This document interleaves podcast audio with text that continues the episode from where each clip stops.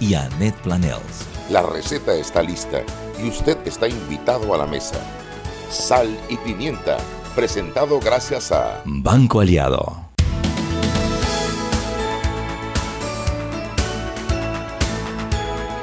Buenas tardes, bienvenidos todos a Sal y Pimienta, un programa para gente con criterio. Hoy es jueves ya, final de semana, se acabó la semana. Viernes. Jueves, y ha sido, la verdad que ha sido una semana larga, complicada, eh, un poco, no sé si la palabra es eh, triste, Variopinta. como frustrante. Sí, la verdad que, bueno, Por decirlo menos, ¿no? por decirlo Juan menos. Macay, a propósito, el ahí Conguito le manda saludos. Sí, que hoy-. Hoy estamos aquí bateando de merente por la Pepper. La Pepper, Mariela pide sus disculpas, pero yo les voy a decir de verdad. Lo que pasa es que le dio pereza. A la mujer le dio pereza y se está cobrando todos los días que yo no vine. y que una sinvergüenza y se quedó en su casa eh, comiendo avena, a pesar de que hoy no está lloviendo, y me dejó sola. Entonces Juan Macay vino a rescatarme, vino en mi a rescate. la ayuda. Ahora, que conste, Mariela no habló mal de ti en esta vuelta. Eso. Y Roberto es testigo, ¿verdad, Robert?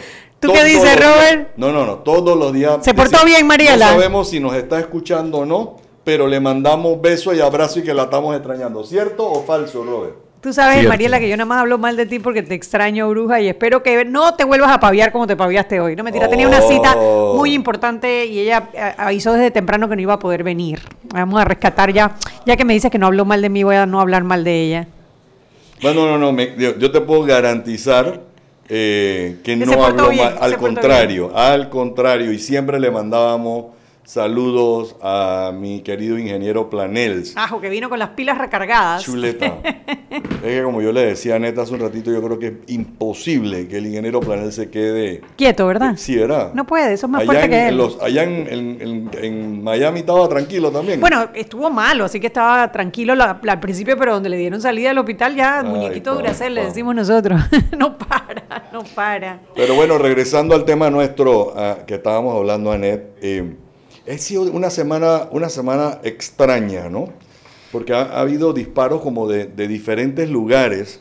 Es que se están dando como, como cosas, ¿verdad? Como, como, son como, yo siento que son como, como pruebas de fuerza y poder en diferentes puntos, ¿no? Como que para ver qué tanto brinca la ciudadanía.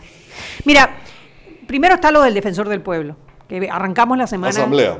Asamblea, defensor del pueblo. El defensor del pueblo nombra como su secretaria adjunta a Maribel Coco, una persona que no solo no tiene las competencias y capacidades para, para la responsabilidad que le están asignando, porque no tiene experiencia en defensa de los derechos humanos, además tiene dos temas, la sacaron de la Caja del Seguro Social en los tiempos de María Elena Morales, por un tema de corrupción, y además de la Universidad de las Américas, UDELAS, por un tema de plagio. Entonces, una persona con esas características que además corrió para el CEN del PRD con Benicio Robinson en el 2016, te da todos los mensajes erróneos para una posición tan delicada como la Defensoría Adjunta. Sí, porque es como dicen que es el vicepresidente, ¿no? El, eh, tú vota por un, pre- un vicepresidente que puede ser presidente. Bueno. Aquí el, la subadministradora o su, ¿cómo se llama? Def- defensora adjunta. puede ser defensora en cualquier momento. Sí, de hecho, hoy en el- la Comisión de la Mujer, ¿la mujer fue? No. Sí. ¿Fue en la Comisión de la Mujer? ¿Por qué en la Comisión de la Mujer citan al Defensor del Pueblo? Explícame esa.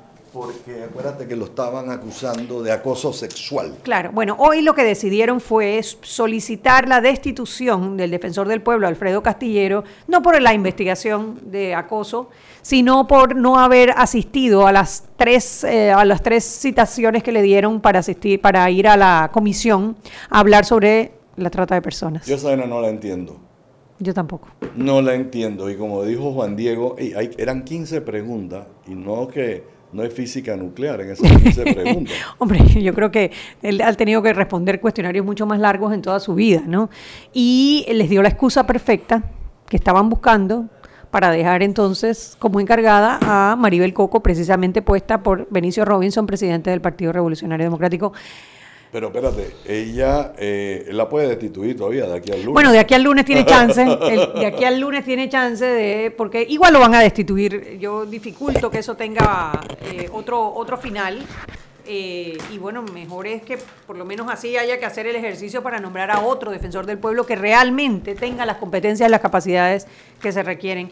Alguien decía hoy que es que bueno, que la Defensoría no sirve, que no, no ha hecho nada en los últimos 10 años y en efecto, la Defensoría ha estado totalmente ausente en los últimos 10 años. Pero la Defensoría tuvo una época de oro. Porque mutilaron. Claro, pero digo, eh, la, Defensoría nunca ha tenido diente. Ha dependido de, el, hombre, de la talla moral del defensor del pueblo. Y en el tiempo en que Juan Antonio Tejada fue el defensor del pueblo, fue cuando se publicó por primera vez la planilla de una, de una institución del Estado y demostrando que se podía hacer. Y eso, la plataforma de transparencia. La plataforma de transparencia de todas las instituciones, los habeas data, tantas cosas que se avanzaron en ese periodo de cinco años que te dan muestra de que sí, la Defensoría tiene un papel que jugar en la sociedad. Hoy en día que hay tantas amenazas a los derechos humanos en los grupos vulnerables, los atentados contra la libertad de expresión, contra los derechos de los LGBTI que existen. Entonces, defenestrar una institución que es la única que vela por el respeto a los derechos humanos es, eh, es una amenaza contra la democracia. Pero bueno, tenemos a Henry Cárdenas. Henry Cárdenas. Buenas tardes. ¿Cómo estás, Henry? Henry, buenas tardes. gracias a Dios. Oiga, cuéntame. Le comento que ese es el tema de toda la tarde, ¿no? Lo de la Defensoría del Pueblo. Y realmente, desde que se creó la institución, eh, dos, direct, dos eh, defensores del pueblo son los que han cumplido con el periodo, ¿cierto? ¿Verdad?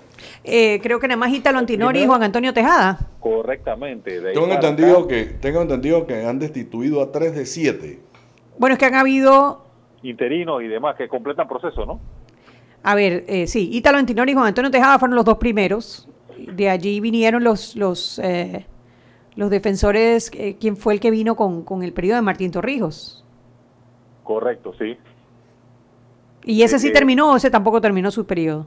Creo que no. No terminó su periodo. No terminó, solamente dos. Estamos buscando acá los datos hace un momento y estamos eh, hasta ahora que hemos buscado, solamente dos han completado. Mira, es una pena, es una pena porque realmente necesitamos una institución que vele por el respeto a los derechos humanos y eh, lo que se avecina no parece ser bueno.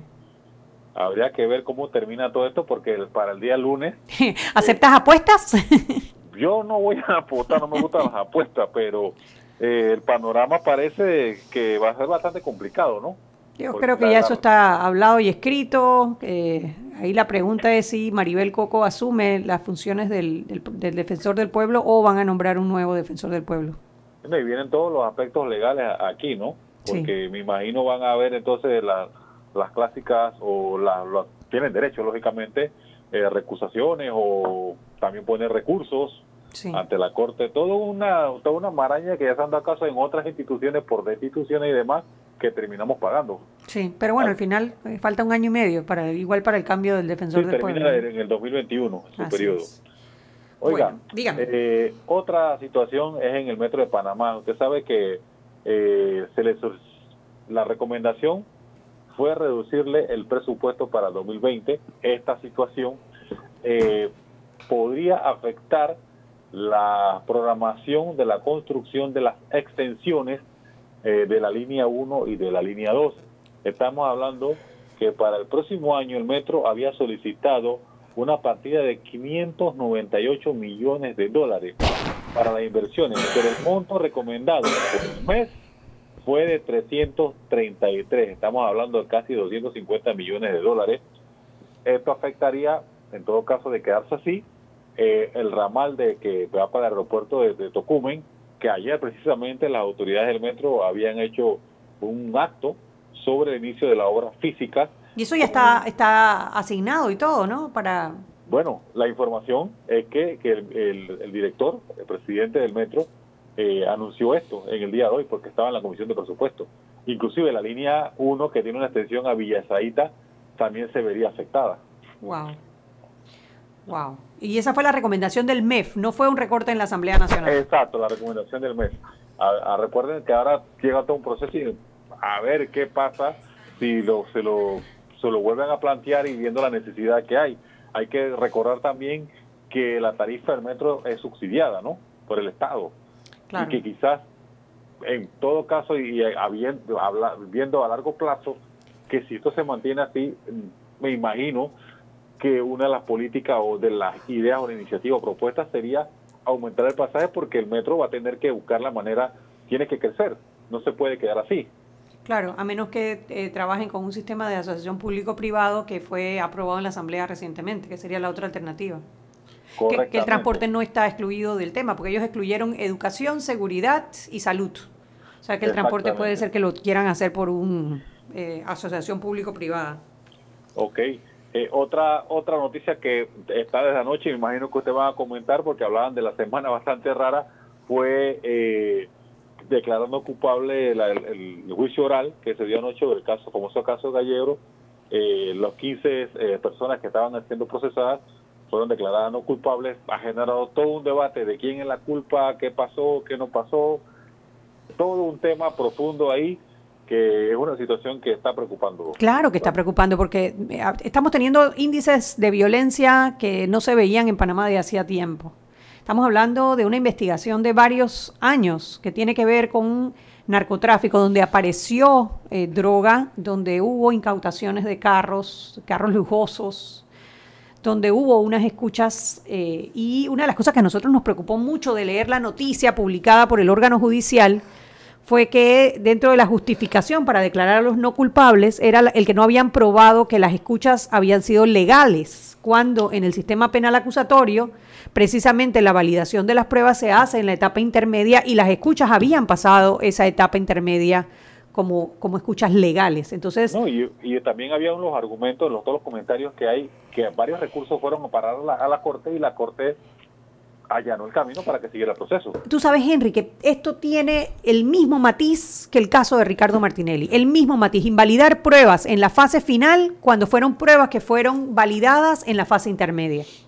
Bueno, ¿Cómo- pero si a ti tu mujer piensa que tú lo- la quemas, pero si ella no te encuentra ah, y no lo puede probar y tomarle foto, pues tú no la estás quemando. Esa fue la... No, no, no, pero eso no fue lo que dijeron. Lo que dijeron es que las fotos que te enseñaron de tu mujer quemándote no son fotos válidas. Es distinto, Juan. Las fotos están. Fueron alteradas. Las fotos no, dijeron que no eran válidas. O sea, que las fotos no las puedes usar en tu contra. Ay, No, hombre, bueno, no, esto- que va, que va. Y, y- Esto y hay muchas eh. opiniones y habrá muchas opiniones porque yo, ahora que eh, el compañero Juan menciona esto, yo escuchaba a un profesor una vez en una clase decía que él era profesor de de, eh, de la cátedra, no me acuerdo de la cátedra, pero de- él ta- ejercía los, sobre todo en temas de divorcio Ajá. y él, lo- y él nos contaba sé que las dos personas pueden estar desnudas pero si no pasa un hilo entre las dos no hay infidelidad imagínense Sí, eso es como no querer ver. O sea, prácticamente, sí, se está haciendo imposible de probar un delito en este país. Lo triste es que en el proceso, en el proceso pueden estar quedando en libertad personas que le están haciendo daño a la sociedad, mucho daño a la sociedad. No, y mira, yo creo que el principal daño es que no hay certeza del castigo. En el momento en el que se pierda la certeza del castigo, Bueno, es que ya la certeza del castigo se perdió. como le decían a Mariano Rivera, apaga y vámonos, Henry, ¿oíste? Apaga y vámonos. 6 y 15. ¿Qué tienes para mañana, Bueno, para Henry? mañana tenemos un informe del Cuerpo de Bomberos sobre las pruebas de hermiticidad. Antes del siniestro de Cotamare, eh, las, de, las solicitudes er- tenían un 715. Antes de eso, bueno, después de eso ya van por 791. No entendí la noticia. Ok. El informe, el informe de, de los bomberos Ajá. ah, señala que dado a conocer de este tre- el 30 reveló un aumento de, solic- de solicitudes en tres meses Oh, para hacer las pruebas de hermiticidad. Ay, ni me digas que Va. tengo dos meses de no tener gas en mi edificio precisamente por la famosa prueba de hermeticidad. Bueno, de, aquí- desde tras el, el, el- el hecho hasta la fecha, ¿verdad? Ajá. Estamos hablando de, 70 de 791 solicitudes. Wow. Ahora, la capacidad del cuerpo de bomberos habría que ver también. Ahora, todo No, esto- por eso se demora, porque sin cada solicitud se demoran tres meses que te dejan sin, sin gas. Exacto. No, no, terrible. pruebas Y todo demás. Bueno, nos pasamos, Henry. Nos escuchamos mañana. Hasta luego. Chao. Seguimos sazonando su tranque Sal y pimienta. con Mariela Ledesma y Annette Planels. Ya regresamos. Siempre existe la inquietud de cuál es el mejor lugar para cuidar su patrimonio. En Banco Aliado tenemos la respuesta. Presentamos el nuevo plazo fijo Legacy, porque creemos en el valor del ahorro, la conservación y rendimiento de su capital y el fortalecimiento de su patrimonio. Banco Aliado, Vamos en una sola dirección, la correcta. Este comercial fue grabado con notas de voz enviadas desde 18 países sin pagar más. Bonjour, please pay attention. Órale, pues porque ahora la gente de Claro la está votando. Uy, parce, porque puedes hablar y navegar en toda América, ¿cachai? Che, sin pagar más, loco. Porque tus viajes importan, eliminamos el costo de roaming de Canadá a Argentina en todos los planes postpago desde 20 balboas. ¡Claro! La red más rápida de Panamá. Promoción válida del 7 de agosto al 31 de octubre de 2019 al contratar plan postpago masivo desde 20 balboas o para empresas desde 30 balboas. El servicio Sin Fronteras América podrá ser usado gratis como si estuvieras en Panamá. Todo consumo no especificado dentro de la oferta de Sin Fronteras se le aplicará tarifa roaming vigente. El cliente debe solicitar la activación del servicio roaming. Precio no incluye ITBMS. Para mayor información ingresar a www.claro.com.pa. Joven, ayúdeme. Me dijeron que por aquí hay un lugar donde puede encontrar sillas de rueda, andadera y eso. Casualmente vengo de ahí. La casa del médico es el lugar donde compro todo lo que necesito si de salud se trata. Y la gran mayoría de los médicos compramos ahí. Joven, ¿y cómo están los precios? Excelente, los precios justos y tienen también equipos para alquilar. La casa del médico, sillas de rueda de todo tipo y tamaño, andaderas, muletas, camas hospitalarias y todo lo que necesita el profesional de la salud para beneficio del paciente. Ubicados en Panamá, calle Justo Orsemena y en Chiriquí, Plaza Luar, local 1 a un costado del Hotel Ciudad de David, la casa del médico. Contáctanos al 207-6300 en Panamá o al 787-0028 en David y síguenos en nuestras redes sociales de Instagram y Facebook. Seguimos sazonando su tranque. Sal y pimienta. Con Mariela Ledesma y Annette Planels. Ya estamos de vuelta.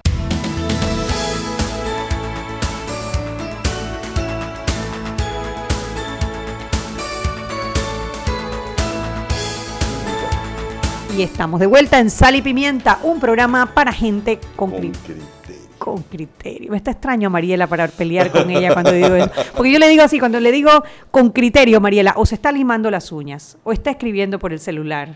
Y entonces como que despierta con que, eso. para que, Robert, para que Anel pueda pelear, ahora el próximo pase me lo das a mí sin avisarle a ella. Así como hace con Mariela. Pero tú sabes cómo es ella, que pelea todo el tiempo, pelea que ella quiere abrir y Roberto me da el pase a mí. Ella, ella, eh, ayer le dieron todos los pases a ella. Entonces estaba peleando que yo no quería coger los pases. el tema es pelear, el tema es pelear, ¿verdad, Roberto? Dígalo así. No, no, no, no, Mariela, peleona. Raro, ¿verdad? Pasó. Bueno, hoy tenemos un invitado muy especial. Eh, hoy tenemos a Abner Benaim. Abner Benaim es un productor cinematográfico panameño. Ese sería el título pomposo, No sé. eh, apropiado, Es parte del título porque soy también director. Director. director, Y a, productor y a veces guionista. y guionista. Bueno, tenemos a Abner Benaim que lo Pero invité a... pomposo sí es. Eh, pomposo sí es. Sí, suena pomposo. Suena pomposo. Bueno, es que todo en el cine suena como pomposo, ¿verdad? Desde que uno habla de cine, eh, No, bueno, eso, hay- hay- hay- yo siempre le digo a la gente que hay algo que, que todavía se mantiene de la magia del cine, no de lo que estoy haciendo yo, sino del, cine en general. Que esa misma magia que empezó hace más de 100 años todavía está ahí y que todos le damos una importancia quizás sobrevalorada en cierto modo, pero que, que es la misma ma- magia de la vida, ese, ese, ese yo no sé qué, que la primera persona que habrá visto algo en una pantalla grande sintió, todavía se siente cuando uno ve una película, uno se emociona, uno se, se queda pensando, uno se ríe, uno sale como excitado. O sea, hay, hay, hay tantas cosas que pasan en el cine desde siempre que no que no deja de pasar, pues, que tiene todavía su magia. Entonces a veces la gente piensa que cuando uno está involucrado en hacer cine, tiene como ese rol de mago. de mago. Sí. eh, Bueno, es que el, el cine cambia vidas, cambia, cambia culturas, cambia generaciones, o impacta por lo menos en la vida de las personas.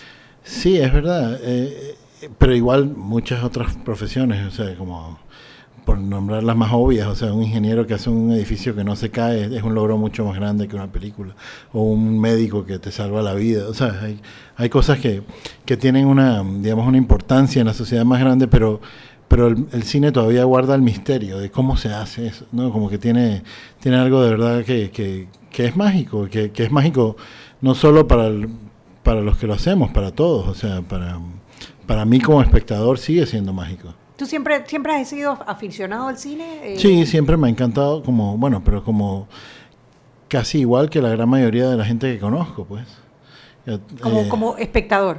como espectador y bueno, y cuando ya empecé a estudiar y eso, también como realizador, de entender cómo se hacen las cosas, esa es otra pasión. Pero como espectador es la, la pasión, digamos, primordial, la que todavía me sigue guiando o fascinando, digamos. Ahora, tú hablabas de la, comparabas con el ingeniero y el edificio, ¿no? Sí. Ahora, yo te hago la pregunta, ¿cuántos edificios están levantados desde que lo que el viento se llevó se construyó, o la- el viaje a la luna, etcétera, etcétera? Eso es un impacto, eh, más rápido te tumban el edificio que se olvida el impacto, ¿no? O sea, la influencia de un ciudadano Kane, por ejemplo. Eh, Citizen eh, Kane. eh, o el- No, claro, la noche la- de los trífidos o lo que tú quieras, son cuestiones que Sí. trascienden generaciones y trascienden culturas. Sí, sí, ni hablar, o sea, la, la- digamos que el, el lugar de, del cine en el imaginario colectivo, en la vida de una persona, la influencia que tiene, que, que puede tener una película, como puede tener un libro, como puede tener un- una canción, la influencia que tiene la cultura en, en la vida de una persona es más fuerte que, que- que muchas otras cosas. Yo creo que tiene que ver con, el, con lo abstracto que es el cine también, que, que a cada uno le, le llega a un lugar muy profundo, pues. ¿Tú te imaginas nuestra cultura sin la Guerra de las Galaxias, por ejemplo? No puedo pensar, no Y puedo. tú no. ves la primera Guerra de las Galaxias y tú dices, "Puta, pero qué malos Qué efectos. malos ¿verdad?" efectos especiales, ¿verdad? Sí, a mí no me pasa eso, yo, yo al contrario. Todavía la ves y te admiras. Sí, yo todavía la veo y digo, wow, esto está muy bien hecho. No, no, no me impacta mucho, o sea, no, no siento que, que se pusieron viejos. O sea, no, no tanto, pues. Tú sabes, por ejemplo, Anet, tú que hablabas, Genatito, que tú no eres de la... De la No, yo soy fuera. Yo, estoy, yo soy una de enamorada cinéfilos, ¿no? ignorante del tema del ¿Tú cine. te acuerdas de la película eh, Odisea, digo, el siglo, eh, ¿cómo se llama? Eh, 2001. 2001, Odisea del Espacio. ¿Tú te acuerdas cómo Eso es se antes de mi llamaba el robot que manejaba la, la que estaba adentro? No, no, no, esa yo no la he visto. Se llamaba HAL. Ajá. ¿Qué letra viene después de H? ¿Y? Después de la A B, y después de la L. em, M. IBM pagó para que el robot se llamara HAL. Mira lo, lo, lo su- Lo sutil. Lo sutil que fue ese, ese nombre. Y todavía hoy, eh, esa es una película de que marca todavía. Es una película que le voló- nos voló la cabeza a muchos en aquella época. Mira, yo no recuerdo esa película. Recuerdo, bueno, de Star Wars, eh, de Star Trek, que recuerdo, eh, bueno, lo que el viento se llevó, obviamente, re- vista de nuevo. eh, Oye, la novicia, vola- la novicia rebelde. La novicia Eh, rebelde, esa la, Fiesta podría ver 200 Inolvidable, o sea, veces. son películas icónicas que hoy todavía la gente se sienta a verla. Estados Unidos tiene una costumbre de ver el Rocky Horror Picture Show todos los viernes Ajá. en todas las ciudades y cada una más loca que la. Y eso es Rocky tradición. Horror, Picture Show. así, que son películas de miedo. No, Sí, de culto. Es una película que, que inició como, como un flop, pues como una película que, que no le fue bien, pero después que agarró mucha fuerza con los seguidores que tiene de culto y que se las aventó de memoria. De verdad, y tú que la recitan en la... la en la- can- sí, sí, Ah, sí, se como- disfrazan y van Es más un evento, pues, Eh, que, es un evento, que- que una película. O sea, se ha convertido, pues, en un evento recurrente. Eso es como algo que, que une generaciones o une, une grupos de personas alrededor de, de un recuerdo que pueden regresar y, y revisitarlo. Sí, lo- las películas en ese sentido tienen mucho que ver con los sueños también, o sea, vienen de ese mismo mundo, que mm, o sea, están hechos de imágenes y de, y de, y de digamos, de impresiones que se quedan en la cabeza como memorias, o sea, se quedan como sueños, como memorias, y uno no sabe bien qué, qué tiene uno dentro del cerebro que vino de alguna película u otra, así como vino, co- como, como puede haber venido de la vida misma, pues, como que se mezcla con la experiencia humana, yo creo.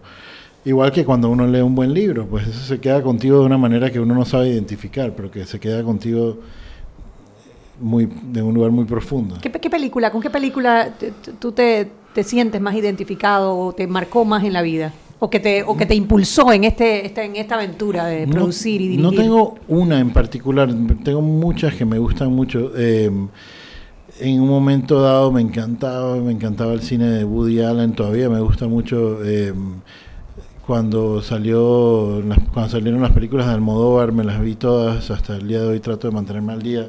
Eh, Scorsese, obviamente, es, un, director que, que me gustó mucho, Robert Altman, o sea, más que todo por directores, así como que mm, me entraba, digamos, el, el, bicho de, de ver el cine de, de tal director y me trataba de ver todas sus películas.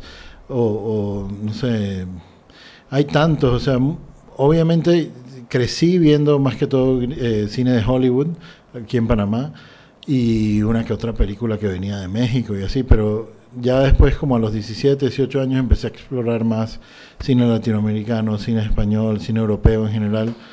Eh, y hoy en día veo de todo, la verdad. Veo Y eso ya está, eso, eso, ha- eso ha sido como, como una apertura que han traído quizás las redes sociales, el Netflix, o el poder ver películas de otros países que no sean de Hollywood, no, no tener que depender de una cartelera donde hay 11 cines y ponen las mismas 11 películas durante toda la semana. Sí, eh, eh, está mucho más fácil hoy, hoy en día que, que, digamos que, que hace 20 años o algo así, pero todavía es un poco complicado ver películas, por ejemplo, estoy tratando de ver un par de películas eh, que, que sé de ellas de Colombia, otra de México, otra así, y, no es fácil conseguirlas en la web. Sí- sigue habiendo el mismo problema que te encuentras en el cine, de que ves las mismas 10 películas en todo el mundo a, cierto nivel todavía se encuentra el mismo problema en la internet que la mayoría de los sitios web tienen el mismo tipo de contenido y cuando uno quiere ver no sé una película que escuchó de ella en un festival o, o que yo por ejemplo a veces sé de colegas que me hablan de una película que están haciendo y después cuando cuando ya salió en su país me cuesta mucho verlas tengo que llamarlos pedírselas Y que por favor mándenme Sí. la película. sí Ya, bueno, cine en Panamá. Eh, A mí eso me parecía como, como, como un poco iluso, quizás, ¿no? De que Sí. nosotros que tenemos un mercado tan pequeño, 3 millones de habitantes, con, ni siquiera podemos compararnos con otros países en Latinoamérica, ¿cómo producir cine en Panamá que sea... Bueno, que, que- o sea, que Sea pueda ser comercial. sos- sostenible, por lo menos, porque digo, obviamente calidad, yo no creo que eso sea una limitante, pero que pueda ser, o sea, que pueda que pueda financiar una, una, una película de calidad eh, pa- para, que las- o sea, los artistas y los directores puedan vivir y que se pueda hacer una industria alrededor de eso. Son casi las seis y media. Vámonos al cambio y de regreso vamos a hablar un poquito entonces del cine en Panamá. Seguimos sazonando su tranque. Sal y pimienta. Con Mariela Ledesma y Annette Planels. Ya regresamos. Siempre existe la inquietud de cuál es el mejor lugar para cuidar su patrimonio. En Banco Aliado tenemos la respuesta. Presentamos el nuevo plazo fijo Legacy, porque creemos en el valor del ahorro, la conservación y rendimiento de su capital y el fortalecimiento de su patrimonio. Banco Aliado, vamos en una sola dirección, la correcta. Para que su local, servicio o producto se dé a conocer o incremente ganancias, anúnciese en Sal y Pimienta 391-7670-6671-3411. Si usted nos escucha, sus clientes también. Sal y Pimienta 391-7670-6671-3411. ¿Estás preocupado por la conducta de algún familiar o amigo? No me dice qué le pasa. Se encierra en su cuarto. Está apartado. Duerme todo el día. ¿Quieres aprender sobre prevención de suicidio? Acompáñanos al conversatorio Salud Mental y Suicidio Rompamos el Silencio. Cómo ayudar a tu ser querido en riesgo. Este jueves 10 de octubre a las 9 de la mañana en el gimnasio de la USMA. Aprendamos y acabemos con el estigma. Este comercial fue grabado con notas de voz enviadas desde 18 países sin pagar más. Bonjour, please pay attention. Órale, pues porque ahora la gente de Claro la está votando. Uy, parce, porque puedes hablar y navegar en toda América, ¿cachai? Che, sin pagar más, loco. Porque tus viajes importan, eliminamos el costo de roaming de Canadá a Argentina en todos los planes postpago desde 20 balboas. ¡Claro! La red más rápida de Panamá. Promoción válida del 7 de agosto al 31 de octubre de 2019 al contratar plan postpago masivo desde 20 balboas o para empresas desde 30 balboas. El servicio Sin Fronteras América podrá ser usado gratis como si estuvieras en Panamá. Todo consumo no especificado dentro de la oferta de Sin Fronteras se le aplicará tarifa roaming vigente. El cliente debe solicitar la activación del servicio roaming. Precio no incluye ITBMS. Para mayor información ingresar a www.claro.com.pa. Cuando alguien te diga que es imposible que lo logres, nosotros creemos en ti. Cuando sientes que los obstáculos te lo ponen difícil, nosotros creemos en ti. Y cuando vean que lo has logrado, Recuerda, nosotros siempre creeremos en ti, porque creemos que tú puedes avanzar. Pide un préstamo hipotecario para tu casa nueva con una tasa de interés estable y cómodas cuotas en el Banco Nacional de Panamá. Grande como tú. Seguimos sazonando su tranque. Sal y pimienta. Con Mariela Ledesma y Annette Planels. Ya estamos de vuelta. Y recuerden que en la casa del médico usted puede encontrar el glucómetro VivaCheck con un amplio rango de hematocrito de 0 a 70% capaz de evaluar recién nacidos, mujeres embarazadas, pacientes con anemia y otros. 900 memorias con fecha y hora, 5 segundos de tiempo de respuesta, puerto USB para transferencia de datos, incluye 10 tiras de prueba, glucómetro VivaCheck, de venta en la casa del médico Justo Arosemena y en David Chiriquí. Y porque tu futuro importa, Claro y Samsung te regalan 10 años de servicio y un Galaxy Note 10 Plus gratis. Cámbiate y participa al contratar un plan postpago desde 20 balboas, la red más rápida de Panamá. Claro, continuamos con más aquí en Sal y Pimienta.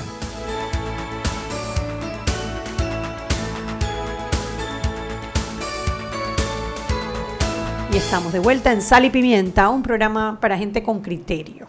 Hoy estamos conversando sobre el cine, eh, estamos conversando con Abner Benaim, eh, productor, director. Y a veces guionista. Y a veces guionista. Dices a veces guionista como que, como que fuera una travesura de, de vez en cuando. No, es que me ha tocado, o no, no es que me ha tocado, es algo que yo... Y que te faltó el guionista y que bueno, pásame un papel y ran, ran, ran, ran. No, no, yo he escrito todas mis películas hasta ahora. Eh, coescribí Chance con Papu Singer y las demás las he escrito yo, yo solo. Y mm, es algo que no aconsejo hacer y que, siempre, y que no me aconsejo a mí mismo tampoco y no me considero escritor, pero ya como que vuelvo y lo hago y vuelvo y lo hago y, y ya como que me tocó pues. Pero... Ahora, Chance estuvo muy buena. Chance Gracias. tanto en el contenido como en la misma producción. eh, me parece que la manera como satirizaron el tema de la política en Panamá, eh, eh, a mí me encantó. Yo creo que fue, para mí fue la primera película panameña que vi. Sí, eh, bueno, de, de, digamos de, de, distribución así a nivel de cines, fue la primera en 60 años. Desde el 48 había sido la anterior. Y cuando se lanzaron en esa aventura, ¿pensaron que iban a tener el éxito que tuvieron?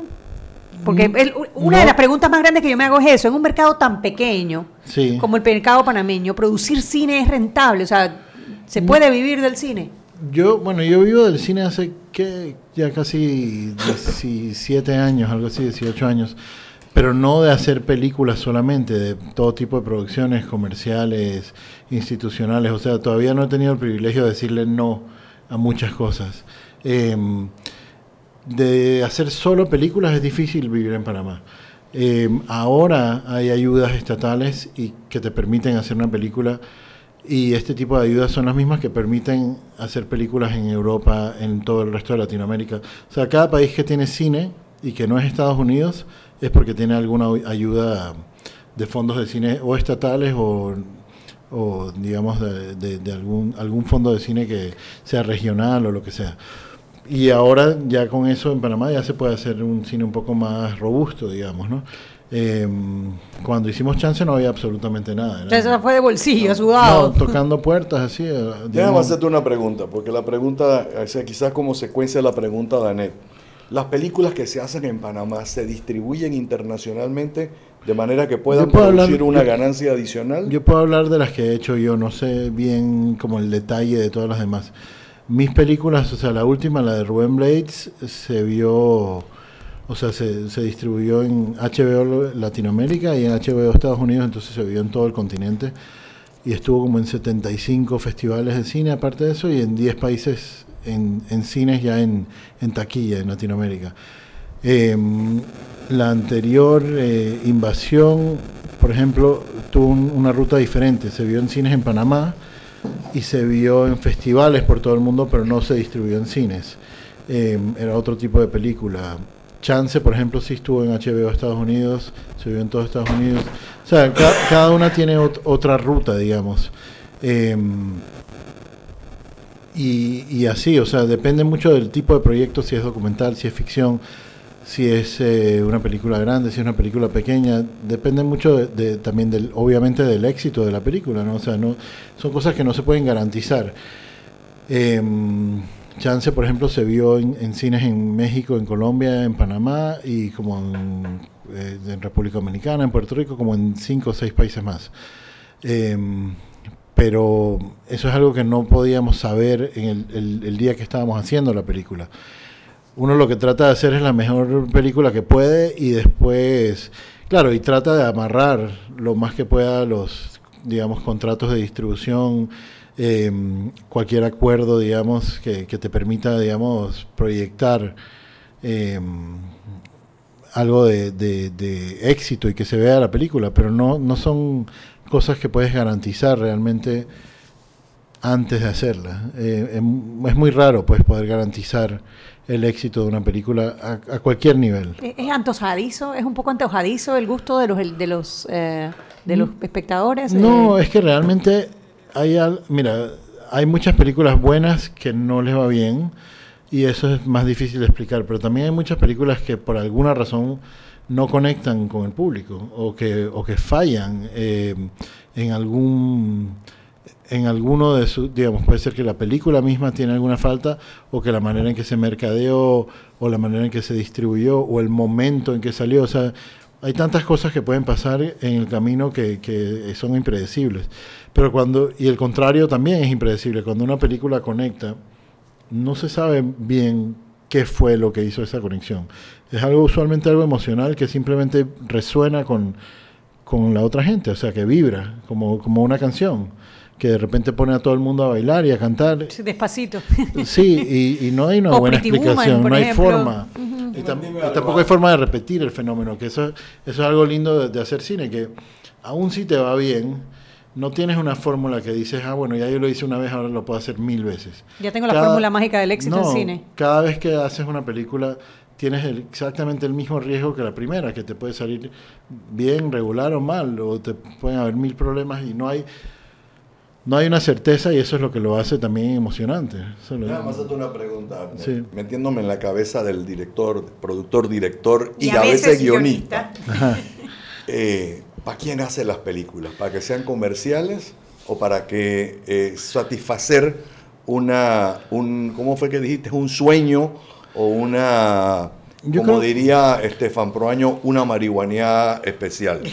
Yo- no estamos hablando malo, ma- él hablaba de marihuanear, era fantasear, fantasi- fantasía. ¿no? Yo, yo, yo creo que no hay que dividir una de la otra. Eh, o sea, el éxito, el éxito para mí de una película es justamente que vibre con el público, que, que, que pase algo, sea a nivel emocional o intelectual.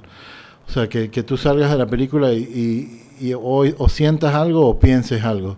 Ese para mí es el éxito de la película. Ahora, para que eso se logre, tiene que primero estar frente a una audiencia, tienes que lograr que, o sea, nunca haría una película, digamos, para, para mis amigos o para un crítico de cine o para solo, solo para un grupo pequeño, porque es mucho esfuerzo simplemente. Em, entonces sí hay un deseo de conectar con, con- con- con una masa crítica de gente, y, pero eso no, no necesariamente viene de un des- deseo de, de, de que la película sea solamente un éxito comercial. O sea, el, el éxito comercial viene, digamos, como consecuencia de que la película tuvo un éxito a nivel personal. O sea, que la gente realmente conectó con la película. Eh, no es mercancía en ese sentido. O sea, no es algo...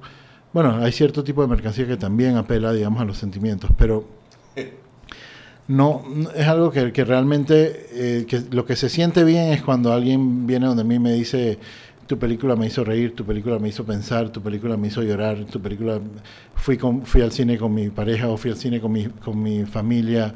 Em, ese tipo de cosas, digamos, a nivel personal, o me quedé pensando en tal cosa, esos son los comentarios que a mí me llenan, que digo, ah, ok, valió la pena No, hacer dije, esto. me quedé dormido, me quedé dormido en la película. Bueno, eso no me lo cuentan.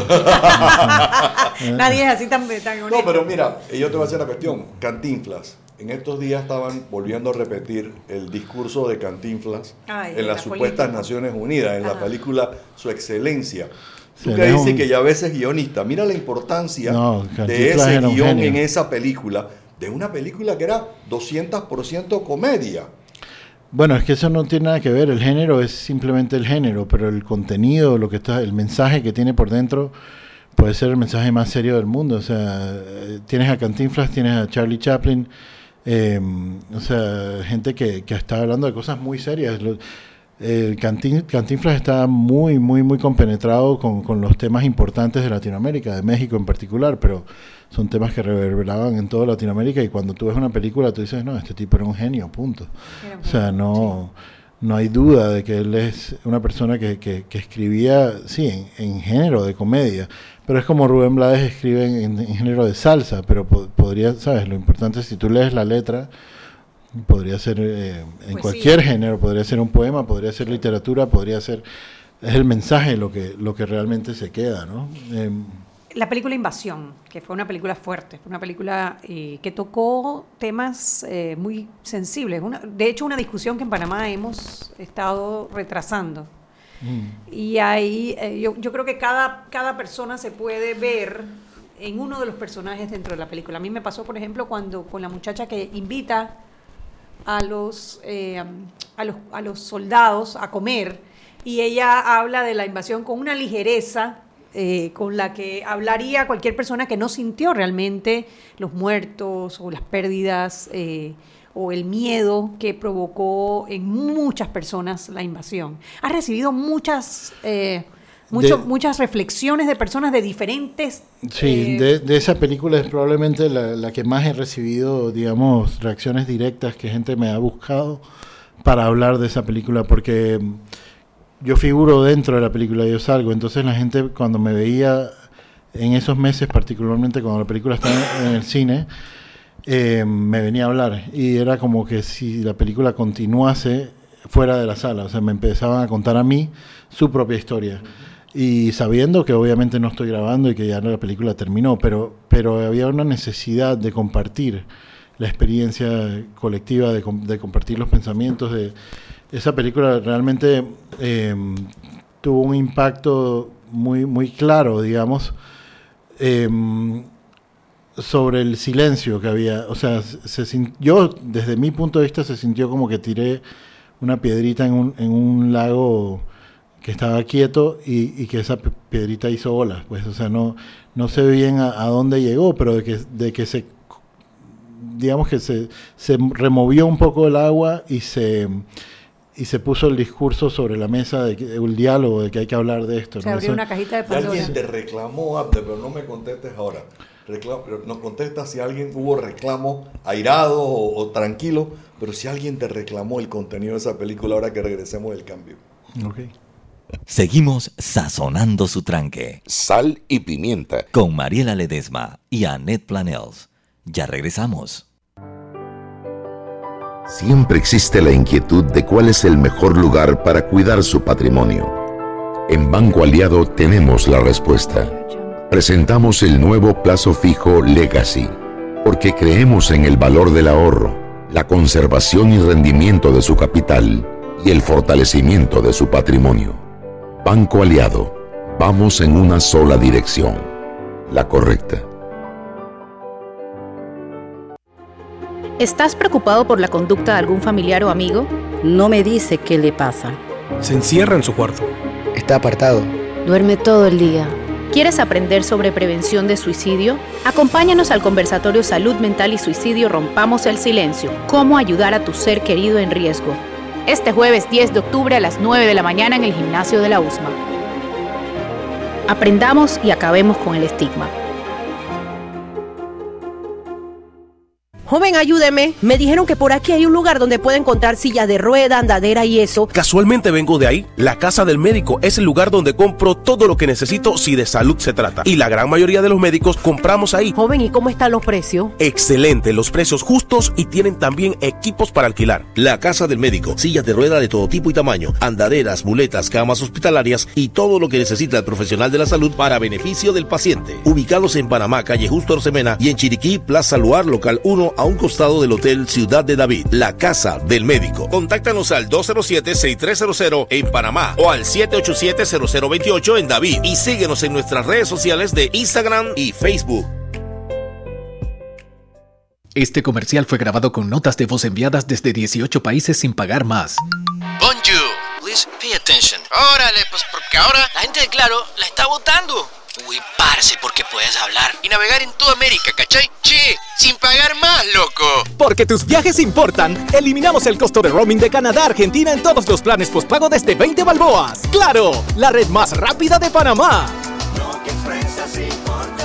Promoción válida del 7 de agosto al 31 de octubre de 2019 al contratar plan postpago masivo desde 20 balboas o para empresas desde 30 balboas. El servicio Sin Fronteras América podrá ser usado gratis como si estuvieras en Panamá. Todo consumo no especificado dentro de la oferta de Sin Fronteras se le aplicará tarifa roaming vigente. El cliente debe solicitar la activación del servicio roaming. Precio no incluye ITBMS. Para mayor información ingresar a www.claro.com.pa. Seguimos sazonando su tranque. Sal y pimienta. Con Mariela Ledesma y Annette Planels. Ya estamos de vuelta.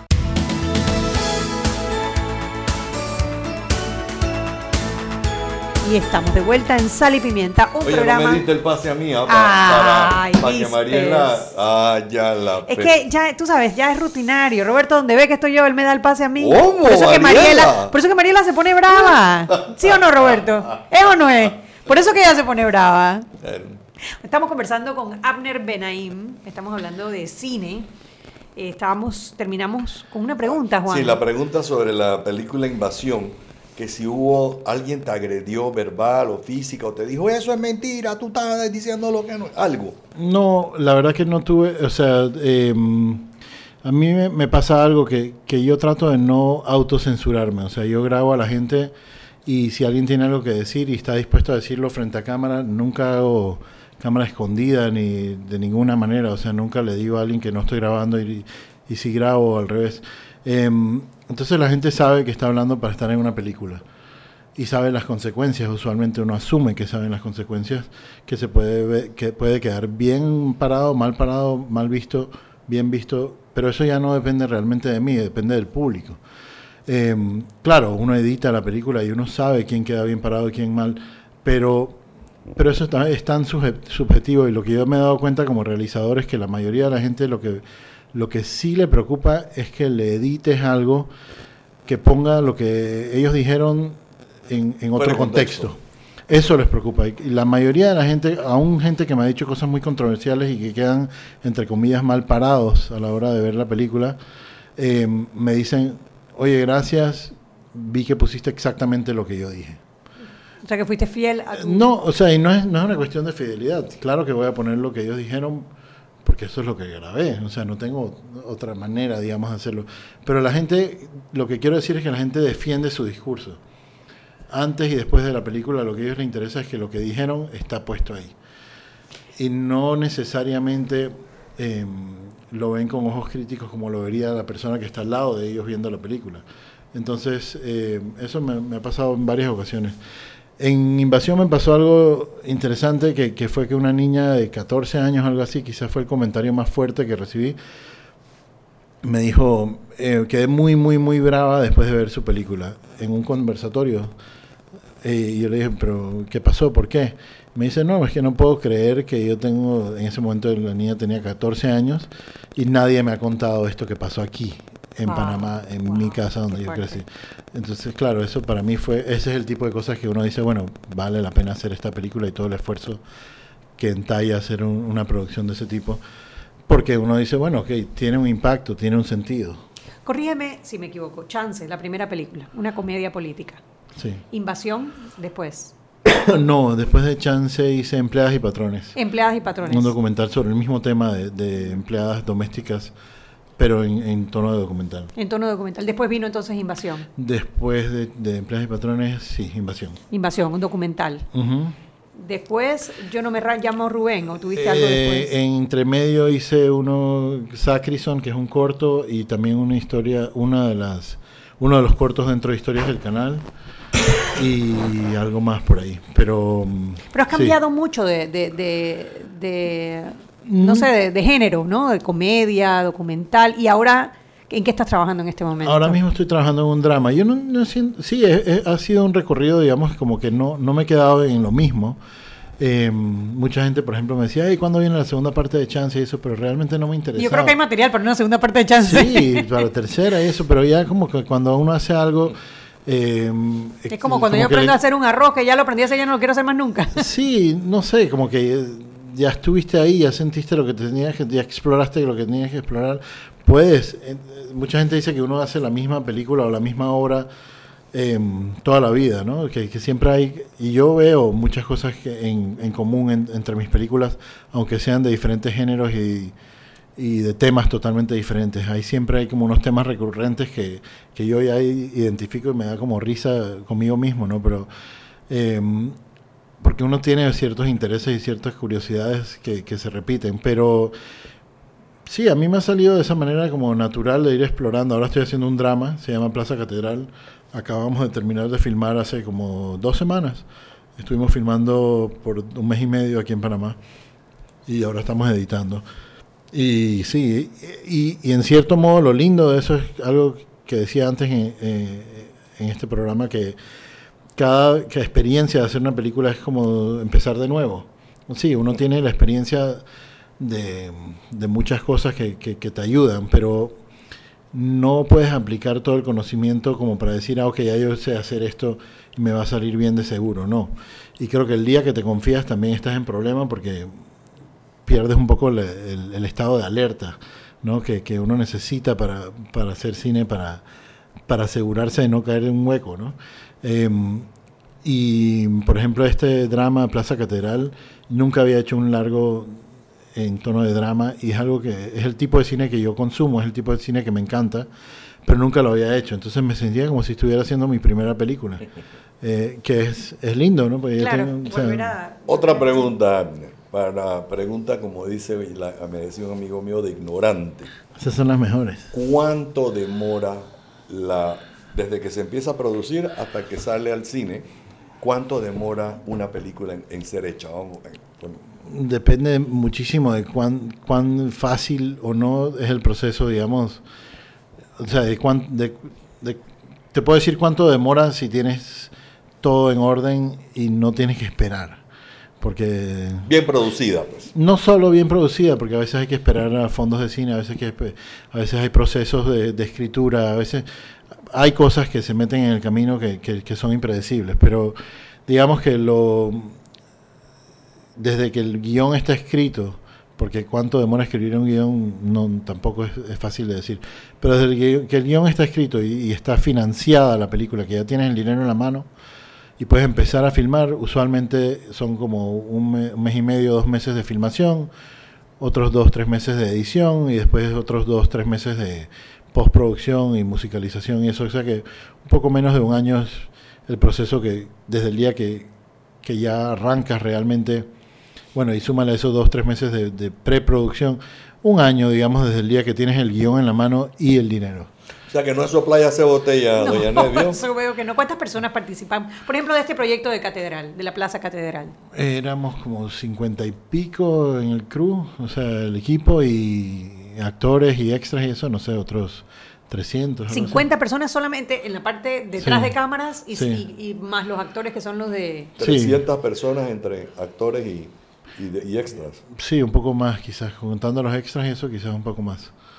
Eh, sí, sí, solo actores, eh, digamos, gente que tenía alguna oración en la película eran como 90. Entonces, ¿Alguna oración? O sea, hola. Sí, algo. la gente que habla eran como 86, creo, 90. Y de, de la gente que está detrás de cámara, panameños, eh, ¿hay talento panameño para trabajar dentro de la película? Hay mucho talento. O sea, en la parte de atrás de la, me refiero de las cámaras. Sí, sí, sí, hay mucho talento aquí. Aquí hay gente muy buena. Lo, lo que falta un poco es eh, experiencia, porque incluyéndome a mí, o sea, aquí la gente ha podido hacer cuatro, cinco, seis, diez películas, el que más películas haya hecho en Panamá. Cuando gente de nuestra edad de, en países que se hace mucho cine, por ejemplo en México, en Colombia, en Brasil, en Argentina, podrían haber hecho ya 35, 40 películas, o sea, alguien equivalente. Em, y eso pesa en el... Sí, claro. entonces, nosotros empezamos más tarde, mucho más tarde. Empezamos mucho más tarde y hay mucho menos. Entonces, el fogaje, digamos, tomar experiencia es mucho más difícil en un país donde no hay tanto. Eso, eso está claro y eso no se puede evitar. Pero hay mucho talento, hay, mucha, gente, hay gente que, que, es muy profesional y que puede hacer el trabajo igual de bien que profesionales de otros países, obviamente. Plaza Catedral, eh, esa es una de las que a veces eres guionista. Soy guionista de Plaza Catedral, sí. ¿Y nos Eh, puedes adelantar un poquito de qué, de qué, en qué consiste Plata- Plaza Catedral? Sí, sí, sí, tú sin que nos dañes el final. una, una sinopsis breve. Bueno, es, es un, es un drama sobre una, una mujer eh, que tuvo una pérdida muy grande eh, y se muda, o sea, perdió un hijo y se muda al casco viejo y ahí encuentra en, un niño de la calle una nueva posibilidad, digamos. Eh, no, sin, sin contar mucho, por ahí va la cosa. Eh, es un drama realmente que tiene que ver con, con- con pérdida, con, con sentimientos de culpa, con, con redención. eh, Hora y media.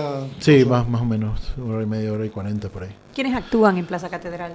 la actriz principal se llama Ilse Salas, es una actriz mexicana muy buena, ganó el Ariel a Mejor Actriz hace tres meses eh, en México y sus últimas pro- producciones fueron Colosio, que está en Netflix, y, y Las Niñas Bien, una película que... Colosio, la historia del, del- del Sí, del candidato, candidato mexicano que que mataron. mataron. Sí. Ella es la esposa de Colosio. Exacto, ella es la esposa. Y, el, y Manolo Cardona también sale en la película, un actor colombiano del cartel de los sapos, de Narcos. Eh, y el niño que sale en la película se llama Fernando de Casta, es uno de los actores principales de la película. ¿Es panameño no? Es, Sí, sí, panameño. ¿Ah, panameño? Panameño, ¿De qué edad? 13 años. 13 años panameño, Sí, sí, act- a- actor. Wow. Bueno, esta es su primera película, pero mm, hicimos un casting, vimos casi 250 niños en Panamá, más que todo en las áreas de Chorrillo, Santana, por ahí. Wow. O sea, Y- que le abren un mundo de oportunidades a este muchacho. Bueno, espero si que sigue, sí. Si, si sigue pues por el camino del cine. Sí, sí, él, él, él le va a ir muy bien, porque es, una, es un niño con mucho, mucho talento. ¿Qué otros artistas panameños tienes? Eh, hay un montón, pero... De los de Ola. Eh, no, hay gente que tiene también papeles más interesantes. Está eh, Juliette Roy, está... ah, Juliette de Roy, claro. Está... mm, ¿Cómo se llama?